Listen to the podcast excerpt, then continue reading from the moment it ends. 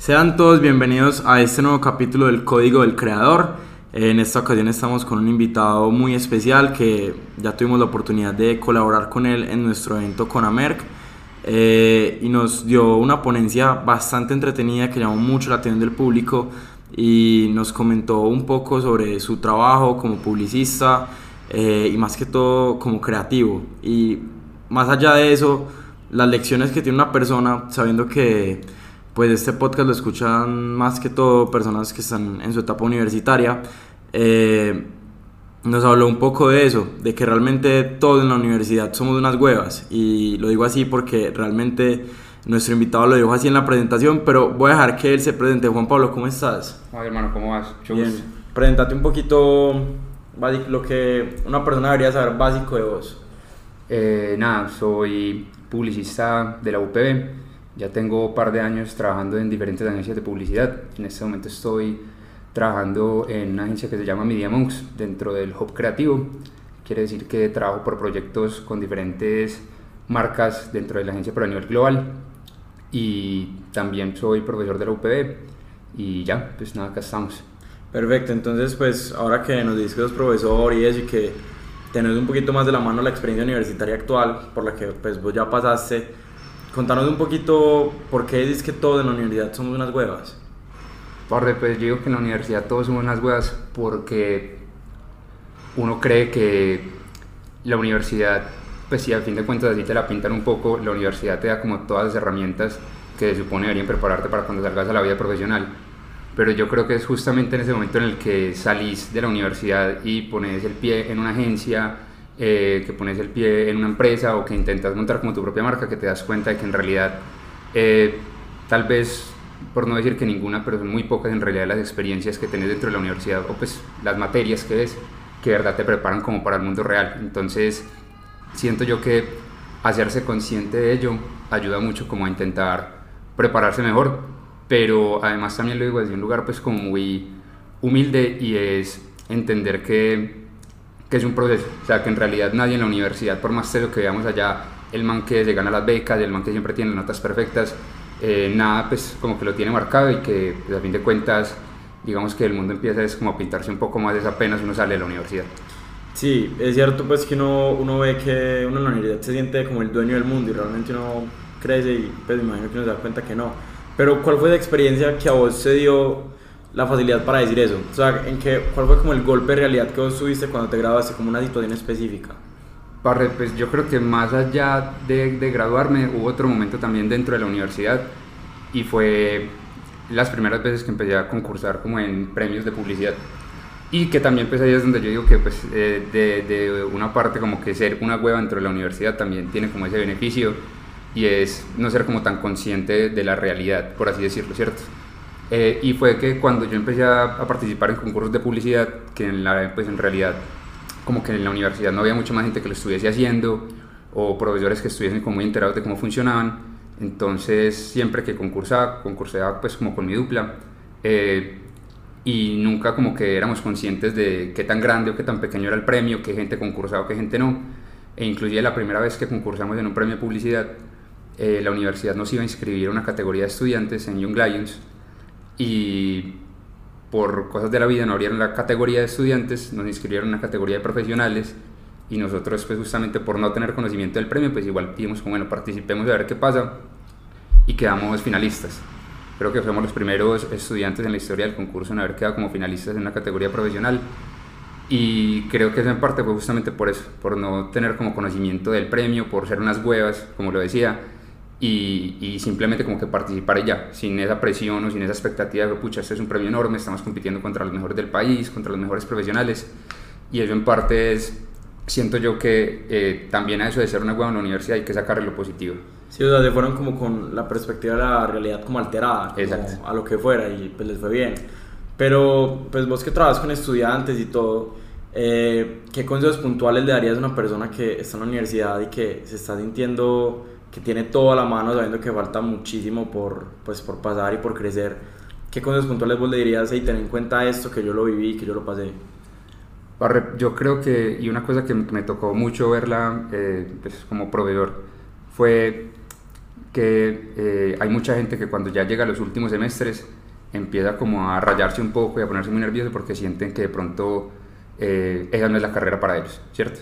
Dicen como, pucha, esta no es mi carrera, yo porque estudié eso y se empiezan a sentir como un poco presionados, pero en realidad creo yo que cuando uno empieza a justamente hacerse esas preguntas es porque está llegando un buen momento y más estando en la universidad, porque de ahí para allá está todavía toda la posibilidad de, de uno encaminarse, ¿cierto?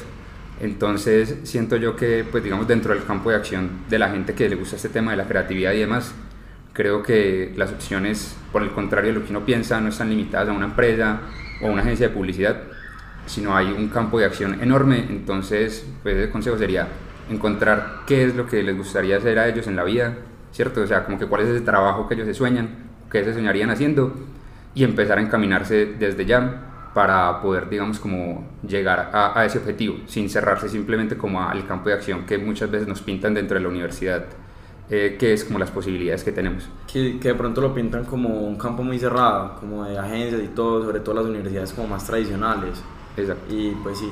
Pero bueno, vos que ya llevas un buen tiempo trabajando en pues, todo esto, la publicidad y que todo tiene experiencias muy distintas, ¿cuál crees vos que es una experiencia que te haya marcado como publicista? Que vos hayas dicho, después de esto que viví, después de esta campaña que hice, después de este evento al que fui, no volví a ser el mismo. Parce, eh, yo pues he sido muy afortunado y tuve la oportunidad ya de ir eh, dos veces a Cannes, eh, al, pues, al Festival de Cannes, que es una allá de publicidad, pues, o de creatividad, llamémoslo mejor. Y la primera vez que fui, yo ni siquiera había salido de... Pues yo nunca había ido a Europa, por ejemplo, nunca, y tampoco había viajado solo, estaba todavía en la universidad, como quinto semestre, y fue muy loco porque hay mucha gente, pues estando ya me di cuenta, que pues que tiene toda una carrera detrás para poder justamente, digamos, pegarse ese viaje y poder conocer el festival. Y yo apenas siendo universitario, como que pude experimentar eso. ¿El viaje te lo dio la universidad? O? Eh, no, también el año siguiente que quedé finalista de Young Lions volvimos a participar ahí sí como estudiante y como ganamos el concurso nos daba pues como la beca para ir hasta Europa. ¿Pero iban a participar en el concurso no? Eh, no, el concurso lo hacen a nivel, digamos que el concurso de Young Lions funciona por países y los ganadores de cada país los mandan a Cannes dentro de las categorías o a competir también. En las categorías profesionales a competir, ¿cierto? A nivel global. Yo como gané categoría estudiantes, eh, me gané fue una beca en una escuela de creatividad que ellos hacen durante el marco del festival, que se llama la Roger Hatchwell, y pues tuve la oportunidad de estudiar allá. Y nada como que fue muy loco justamente por eso. Yo no sabía quiénes eran los, pues, los mejores creativos de este país, yo todavía no sabía nada de agencias, yo todavía no sabía nada de los premios. Entonces fue como, como que me abrió mucho los ojos de una manera como muy express, no tuve como todo ese trayecto de ir conociendo de a poco el mundo, sino que llegué a Cannes, me abrió digamos como un montón la cabeza. Y lo mismo, o sea, al ser una hueva siento yo que no tenía miedo de, de acercarme a X o Y persona porque sabía quién era y que era el superteso de una agencia, esto, lo otro sino que me la acercaba porque decía, pues este man, eh, pues yo estaba solo, tenía que hacer contactos, tenía que ser amigos, entonces como que era mucho más abierto a las personas y creo que esa es otra de las ventajas, digamos, haber sido una hueva. Sí, como de estar abierto a todas las oportunidades y a todas las personas. Sí, exacto, inclusive eh, de las primeras noches, cada noche eh, durante el festival, en, pues digamos como se llama como el palais o el teatro donde entregan los premios, hacen como una premiación por categorías, ¿cierto?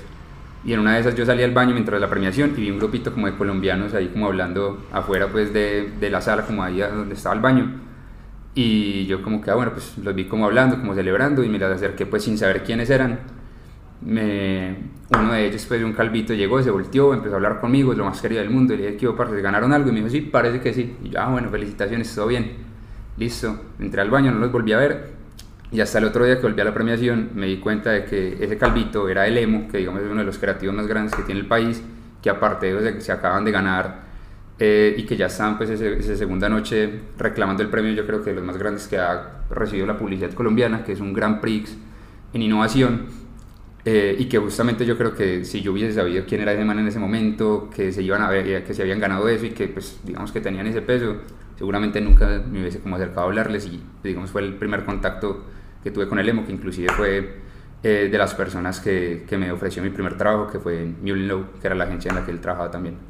Ya, bueno, en la presentación que hiciste con Americ también hablaste mucho de una frase que yo creo que le quedó marcada a todo el público y es convertirse en la persona que la persona de los sueños quieren que sea algo así, más o menos. Eh, contanos un poquito cómo llega a esta conclusión, que puedo hablar de eso específicamente. Parce, nada, un poquito como dije también en, en la charla, digamos que de esas cosas también súper universitarias, eh, nada, como que empecé a, a, darme cuenta de que, pues ya acá cambiando mucho el tema, pues como algo más de, diablo, amor, que suena como raro, pero bueno, eh, a darme cuenta de que, pues de que uno como man muchas veces idealiza pues como esa persona con la que se sueña, ¿cierto? Sí. Y más uno en la universidad que todo el tiempo justamente está como en contacto con personas nuevas, esto, lo otro, entonces me di cuenta de que yo estaba siendo como muy crítico con la persona como que, con la que quería estar, ¿cierto? Que la quería que la quería exitosa, que la quería que le gustara viajar, que fuese un parche, que le gustase bailar, o sea, la idealizaba un montón. Pero también un día yo me di cuenta y es justamente eso, o sea, como que listo, si esa persona, si yo me sueño tener esa persona perfecta, esa persona también, pues siendo obviamente una persona real, también debe tener como su ideal de hombre, ¿cierto? Y yo siempre he querido estar con una persona que si es la que yo me sueño, ojalá yo también ser esa persona que ella se sueñe, ¿cierto? Entonces, alrededor de eso que digamos cambió un montón como, mi perspectiva y era eh, cómo yo justamente podía convertirme en esa persona de sus sueños. Y ahí empecé, digamos, como a yo eh, tomar acción desde mí y no desde esperar a otra persona. Y que como les dije en la charla, ahí sí para volverlo de pronto a conectar un poco con el tema, siento yo que aplica para un montón de cosas en la vida. O sea, como que siempre esperamos que todo se nos dé de la manera perfecta, que todo nos llegue como por arte de magia, eh, porque creemos que depende más como del exterior que de lo nuestro, pero también, inclusive como les decía eh, ese día, eh, hasta para nuestros trabajos soñados, como que nosotros desde ya podemos irnos convirtiendo en esa persona y creo que es justamente uno como que tomar acciones es el responsable de esos cambios. Ya, entonces relacionado a eso, pues como que me imagino que vos desde más pequeño te soñabas eh, con ser algo. Vos eh, cuando estabas niño te imaginabas llegar a ser publicista o en qué momento llegó esa idea a tu vida. Es muy charro porque justamente eh, de mis mejores amigos, con él, pues el que es digamos como mi dupla en, en la vida, él también pues, digamos que da una charla y dentro de la charla él dice eso, es como para nadie cuando pequeño se, suena, se sueña siendo publicista cuando grande, no que siento que es algo como que uno va encontrando. Y Aparte nada, yo desde chiquito siempre quise ser pues también como de esas cosas clichésudas o futbolista, incluso yo alcancé a estar en las inferiores del Nacional, o biólogo marino, un montón de cosas pues como pasé por de todo, pero también siento que es por, y por lo mismo que, que, hablamos como al principio con el tema de, de uno frustrarse de pronto con, con, la carrera y con los trabajos. Y a mí me pasó desde la universidad, o sea, yo siento que la universidad, perdón, desde el colegio, y es que cuando vos estás en el colegio, como que también te marcan es como las carreras que hay, ¿cierto? Y que esas son como tus, tus limitaciones. Entonces, que si sos bueno en matemáticas, te toca ser ingeniero, que si sos bueno en español, de pronto comunicador. Y como que el mundo está limitado a la cantidad de carreras que hay. Que yo creo que es muy opuesto a ver justamente como las posibilidades de trabajos que pueden haber. No es que yo no quiero ser ingeniero, yo quiero hacer edificios o yo quiero, me entiendes, como que esa proyección más allá de simplemente la carrera, siento que lo limita un montón y yo todo el colegio estuve como muy cerrado porque no sabía en realidad qué era lo que, pues, lo que yo quería hacer y no encontraba carreras que de pronto se acomodaran a mí. Y para no fue sino hasta yo arranqué a estudiar comunicación y estudié, a arrancar comunicación como por descarte y no fue hasta sino segundo semestre que me invitaron a una charla de publicidad que se llamaba Los borrachos, los niños y los leggings, siempre dicen la verdad. Y parce, sí, así tal cual, y yo, no, marica, ¿qué es este? Pero bueno, vamos. Y fue muy chimbo porque pues yo también era eso, de los que creía que la publicidad era para la gente que sabía dibujar, para, pues no tenía ni idea de qué era eso. Eh, que eran los que hacían, no sé, los comerciales de, de Doña Gallina o esas cosas que uno en televisión que decían, no, parce, que eso es tan horrible. Pero, Pero son muy míticos en, el, en Colombia y que sí, son las bases de la publicidad. Sí, exacto. O sea, igual pues publicidad muy tesa, pero lo entendía como eso, o sea, que ese era el límite, publicidad y ya, o sea, no entendía como todavía el concepto de hasta dónde podía llegar la creatividad. Y ese man, justamente, pues su charla, aparte es horrible, porque de no era diseñador gráfico, conecté mucho con eso, yo dije, no, este man, y él lo contaba, o sea, él estaba encargado era de pensar las ideas. Y aparte de eso, una de las campañas que, por ejemplo, contó, que también era de cuando ella trabajó en esta agencia Mural Low, la que te había contado antes, era una campaña que se llamaba Ríos de Luz, que también es muy importante en la historia de Colombia, eh, y fue que el Ministerio de Defensa eh, cuando Santos era ministro de Defensa, llegó a la agencia con un brief que era cómo le informamos a los guerrilleros que tenemos este plan de desmovilización para que se desmovilicen. O sea, que a mí, por ejemplo, el man me contó eso y me voló la cabeza porque, o sea, imagínate vos un día estar pensando eso, en el comercial de caldo Doña Gallina, en cómo vender tampones, no, yo que sé, pañales, lo que sea, y que al otro día te estén diciendo, no, necesitamos ideas para desmovilizar. Es una campaña muchísimo más seria. Sí, muchísimo más seria y un peso enorme, o sea... Y con un grupo vocal muy específico, pues muy especial. No todos los días en campañas para, pues, para un grupo guerrillero. Exacto, y ahí no puedes como, ay no, vamos a, a, hacer como un plan de, eh, de pauta para, para, redes para esta gente por allá en el monte, o sea, no, cero, o sea, no hay tampoco medios, o sea, es, una campaña muy complicada y ya con un peso, digamos, eh, pues en la historia de un país, ¿cierto?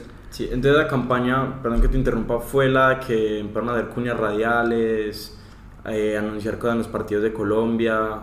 Esa fue otra, pero que con el mismo brief. Esa era específicamente, eh, justamente como no tenían un medio de, cómo comunicarle, cómo llegarle como a los guerrilleros, encontraron que todos los eh, campamentos guerrilleros quedaban cerca como a, a, cuerpos de agua. Entonces lo que hicieron fue que unas peloticas de plástico con luz por dentro les metieron mensajes de familiares de los guerrilleros, la soltaron río abajo entonces, claro, imagínate vos estar en el monte en plena oscuridad y que de la nada se ilumine y vos ver que llegan un montón de peloticas de luz, las abren y están llenos de mensajes pues como de familiares. O sea, es algo como impactante. Entonces, yo cuando me di cuenta de que eso era la creatividad y que de verdad uno podía tener ideas que influyeran en la vida de las personas más allá de vender un producto, eh, creo que fue lo que marcó un poco como el camino de lo que hago hoy en día. Sí, entonces, eh, ya que pues, fue lo que te marcó y lo que te tiene hoy en día donde estás, en todo lo que vos has hecho, ¿qué campañas te han marcado realmente que vos hayas participado y vos digas, esta campaña es mi favorita, esta campaña fue la que más me gustó hacerla? Hmm, parte.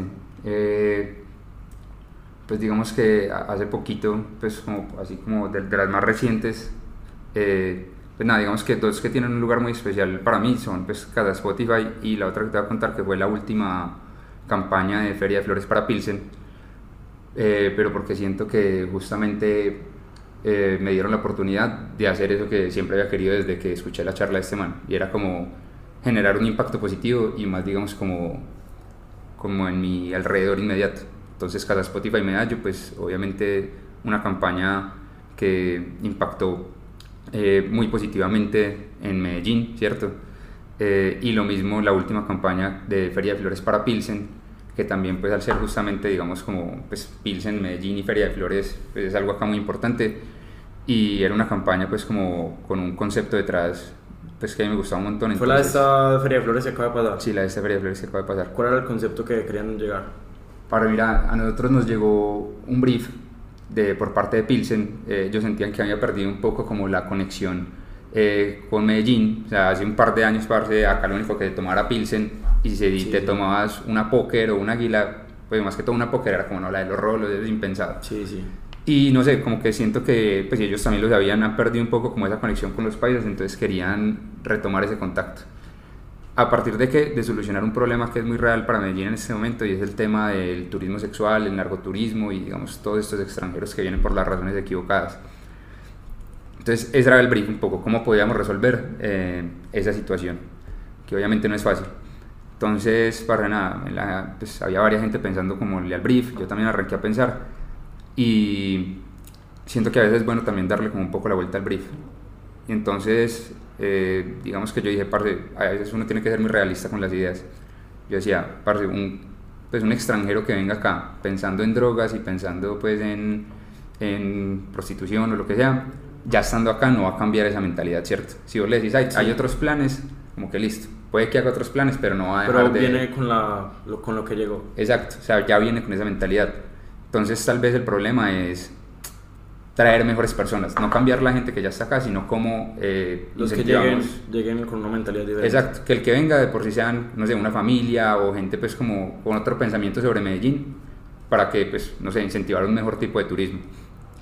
Entonces ahí arranqué como a investigar con, con esa lógica de parte, de pronto cómo podemos cambiar la imagen hacia afuera y eh, me acordé de un artículo que, que, me había mostrado eh, Alejandro Cardona, que es uno de los, de ¿De los dueños de Perro Negro, Ah, no, el, ah, bueno, era. Alejo Cardona. Sí. Nosotros eh, trabajamos, pues, eh, un tiempo que estuvimos trabajando con él y pues con De Hacienda, que es un colectivo acá de Medellín.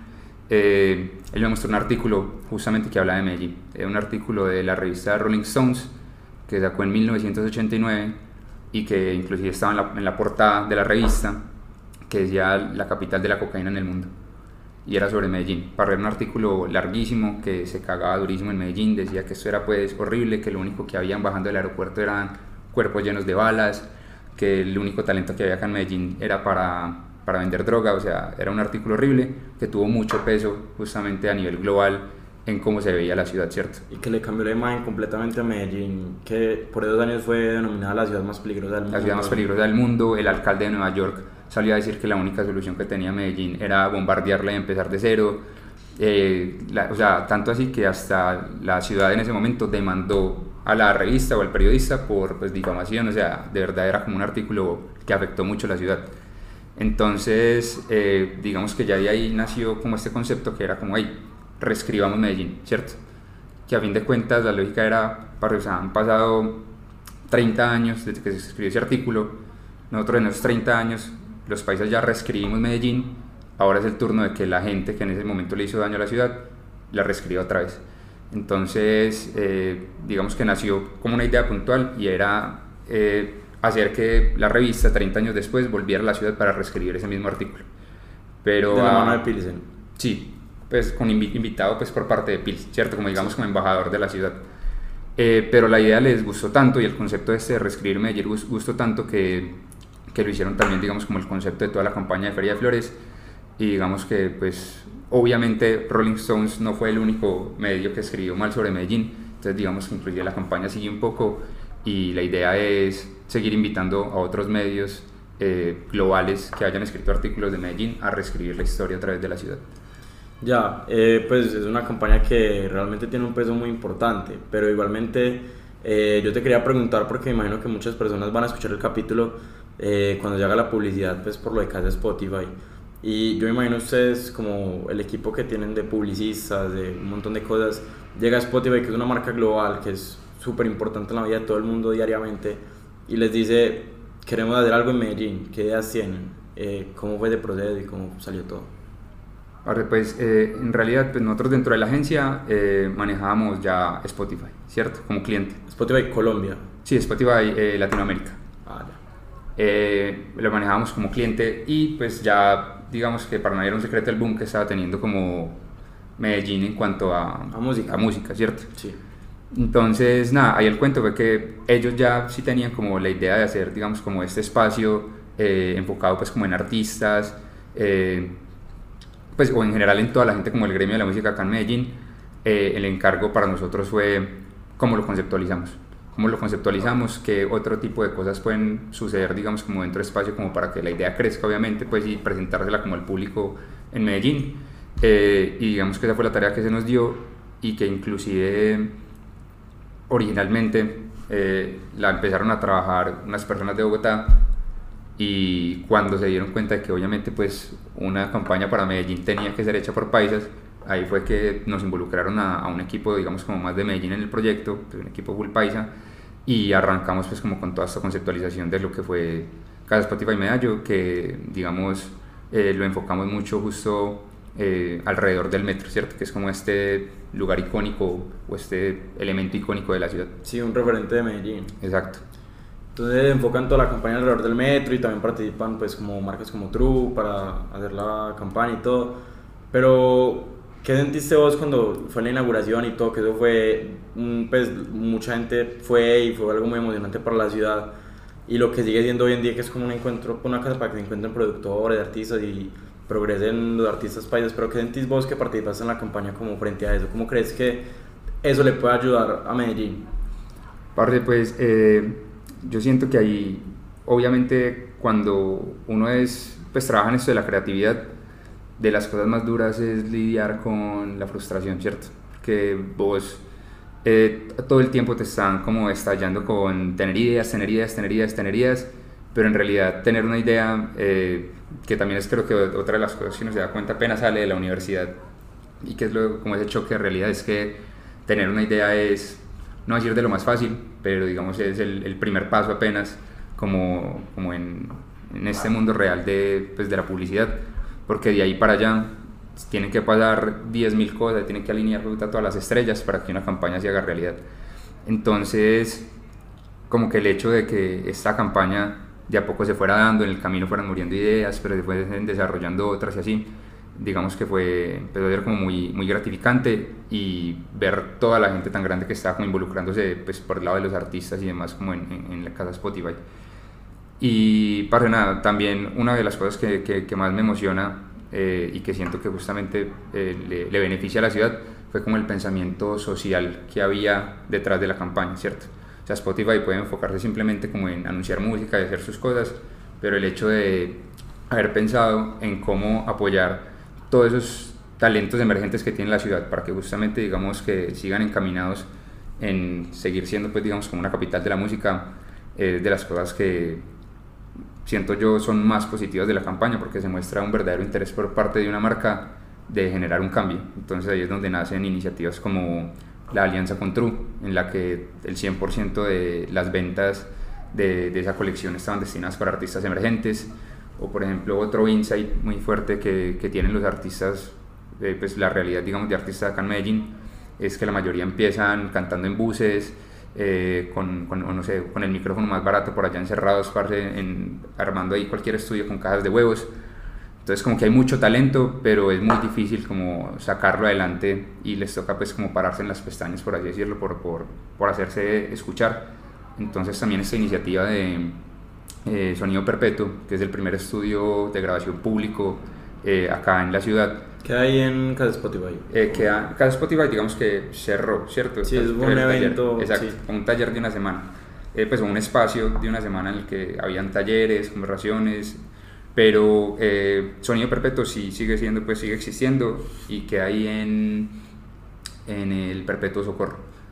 Eh, y esta semana quedó como una presentación de un podcast de ese influencer que era como de la mano con Casa Spotify, no fue ahí o sí. Sino que Casa Spotify, o sea, digamos que esta fue como la prueba piloto de un Casa Spotify, Casa Spotify Medallo, pero el concepto de Casa Spotify, eh, pues y, y, lo que fue pues la ejecución de la, de la campaña como que fue tan exitoso que ya lo siguen eh, replicando, obviamente pues adaptada a, a, cada ciudad. Entonces ya hacen en Casa Spotify, Ciudad de México, Casa Spotify, no sé, Buenos Aires, y ya es digamos que toda una plataforma de la marca.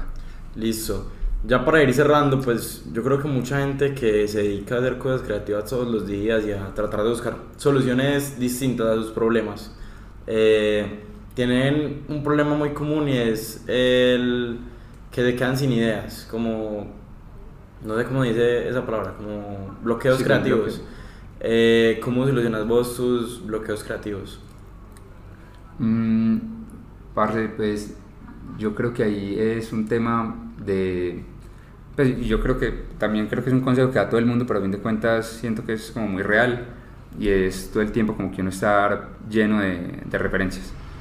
Eh, o más que referencias, de buscar eh, como pegarse de cualquier cosa, por así decirlo. O sea, para mí es muy charro porque eh, hay veces que, no sé, estoy en, en, mitad de la jornada laboral y, no sé, estoy eh, camellando con un grupo de amigos o con más gente y de la nada me siento y me pongo a ver una serie o me pongo a ver memes, me pongo a, a mirar para el techo, lo que sea, y me preguntan, ¿para qué estás haciendo? ¿No estás muy ocupado? Yo sí, pero estoy muy ocupado, estoy trabajando y es que en realidad siento yo que son esos momentos en los que uno como que un poco como que suelta, pero sigue teniendo esas ideas detrás de la cabeza que empiezan como, como, como a fluir. O sea, literalmente a mí se me han ocurrido ideas con las que he ganado premios eh, viendo memes o simplemente lo mismo en la ducha, estando en el gimnasio, nunca, pues no voy a decir que nunca, pero, pero en realidad sí soy de esas personas que me cuesta un montón tener una idea, cuando digo me voy a sentar a pensar en una idea y ver un poco como, como la hoja en blanco. Y también nada, lo otro, pues llenarse de referentes en cuanto a... Hay varias páginas como de, de inspiración en cuanto a otras campañas que se hayan hecho, también como para entender, digamos, lógicas de pensamiento de, de, otras personas. Entonces siento que se me ayuda un montón. Ya, yo alguna vez le escuché a un publicista que la mejor forma de encontrar ideas es pues como con buscar la inspiración en cosas de la vida cotidiana. ¿Crees que te funciona así como viendo el paisaje o realmente más como referentes visuales más que nada? Pues de, días de ver una serie y eso. Parce, igual siento que acá y que, y que siento que también es algo muy, muy chimba ir encontrando y más desde la universidad es que creo que cada uno empieza como a encontrar su estilo en cuanto a su creatividad, ¿cierto? A mí, por ejemplo, me gusta mucho el tema de la creatividad social, entonces me gusta investigar un montón en cuanto a ideas alrededor de, de esos temas.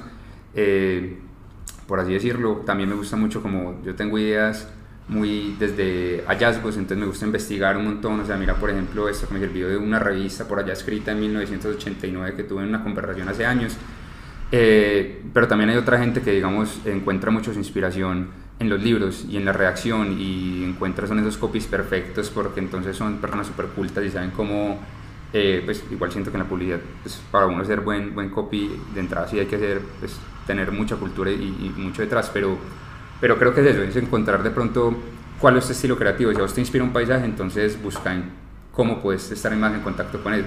Si te inspira a ver una película, si te inspira a ver series, es cómo nos ponemos en contacto con esas cosas, pero también un poco incomodarnos y es cómo encontrar también inspiración en cosas a las que no estamos acostumbrados, ¿cierto? Entonces, que creo que eh, pues uno de, los males que más admiro en la publicidad, que es también tengo la fortuna pues, de decirle a mi amigo, que es, se llama Luisito Giraldo, eh, alguna vez me dijo que la publicidad es un, o la creatividad, es un océano de conocimiento de un centímetro de profundidad. Que es básicamente decir, de acá toca saber de todo un poquito. Que de la nada estás trabajando con, no sé, cada Spotify, pero el otro día te tocó Pilsen, pero al otro día te llega una marca de arquitectura, pero el otro día te toca vender sillas. Entonces creo que estar abierto como a percibir el mundo de una forma diferente en todas las diferentes categorías es lo que nos abre las puertas y nos hace buenos creativos. Y estar como conociendo de todo lo que uno se maneja, pues como estar leyendo y estar informado, por ejemplo, con todas las marcas que trabajas y eso, ¿o no? Sí, sí, exacto, como saber en realidad, eh, porque esa es la cosa, siendo uno creativo tiene que encontrar como esos giros que ni siquiera la gente que ha trabajado toda la vida con eso, eh, de pronto como que ha visto. Eh, siento yo que el mejor ejemplo para ellos son, por ejemplo, los memes, ¿cierto? La gente que hace memes es experta en encontrar y en hacer que la gente se sienta relacionada con lo que está viendo. O sea, el momento en el que vos compartís un meme es porque, pues, aparte de que, de que te hace reír muchas veces, porque es como, para mira, algo que, algo que le pasa a uno. Eso somos nosotros. Eh, por darte, pues, como un ejemplo, así como reciente, que, que siento yo que habla muy bien de, de, de cómo uno dice, como, parce, claro, o sea, siempre estuvo ahí, o sea, todo el mundo lo sabe, pero tuvo alguien que llegar y de pronto como que convertirlo en una idea creativa, eh, fue Heinz, la salsa de tomate. Sí. Para estos manes se dieron cuenta de que en un montón de restaurantes compran la primera botella de Heinz, pero ya después lo que hacen es que la, rellenan de cualquier otra salsa de tomate, pero que se vea la, la botellita de Heinz. Entonces hicieron toda una campaña alrededor de eso, que era como que hasta cuando no es Heinz, tiene que ser Heinz. Y son como esas cosas que, mira, todo el mundo sabe como que pasan y como que uno lo tiene en la cabeza, pero, pero tiene que llegar alguien y decir como, esto para nuestra marca queda perfecto porque es un insight que, que pega redondo con lo que estamos haciendo. Y no dijiste que con esa campaña tenían los stickers como con el borde del color de Heinz, de la salsa. También. Entonces, cuando era otra salsa con un color distinto, se marcaba que Exacto, era sí, claro, el propio Antonio.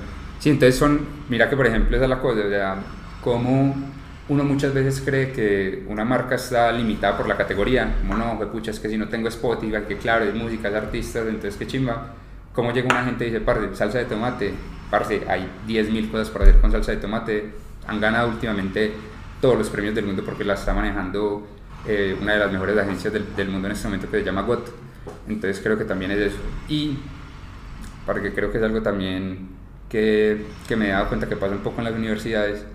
Eh, es como las líneas de pensamiento en cuanto a que, por lo menos en la UPB, no sé si acá en EAFIC, por ejemplo, pase lo mismo.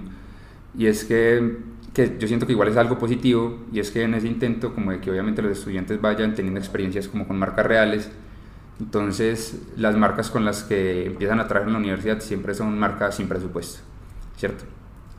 Entonces un poco como que siento yo que por más de que eso sea positivo, también no se puede perder de lado como un pensamiento más grande Entonces siempre están las marcas que no tienen presupuesto, la marca que, a la que toca pensarles un post para Instagram, en la que toca pensarle en TikTok, y digamos que esa es la capacidad que tiene como la marca.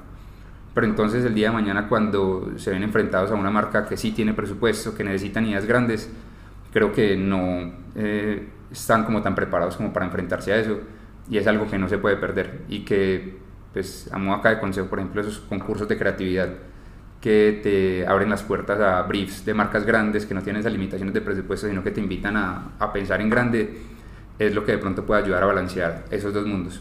Eh, para que el día de mañana de pronto cuando justamente uno tenga la posibilidad de hacer algo real con mucho presupuesto, con una marca muy grande, no nos sintamos como limitados a, a esos espacios o, o, a pensar, digámoslo así, como más pequeño. Ya, y, pero bueno, ya para terminar, me gustaría que le, diera, le recomendara a la gente un libro, una película, una serie que a vos te inspire y que te guste. O ni siquiera que te inspire, simplemente que te guste. Uy, parce, sí. Cuando no lo pegan ahí en caliente. Mmm, parce, nada, últimamente me gustó un montón eh, The Bear, El Oso, de, de Star Plus. Es una serie pues, sobre un chef. Eh, creo que, que, ahí también hay varias, pues se puede como ver como varias analogías en cuanto a lo que es el, el mundo también como de la creatividad y digamos como las presiones del trabajo y demás, la frustración. Entonces, nada, siento que puede ser un buen referente. Listo, Juan, muchísimas gracias por haber venido al Código del Creador. Para nosotros es un orgullo volver a trabajar con vos en, en algo de, del Club de Mercadeo. Y pues nada, eh, muchísimas gracias a ustedes por escucharnos y estén pendientes a los próximos episodios.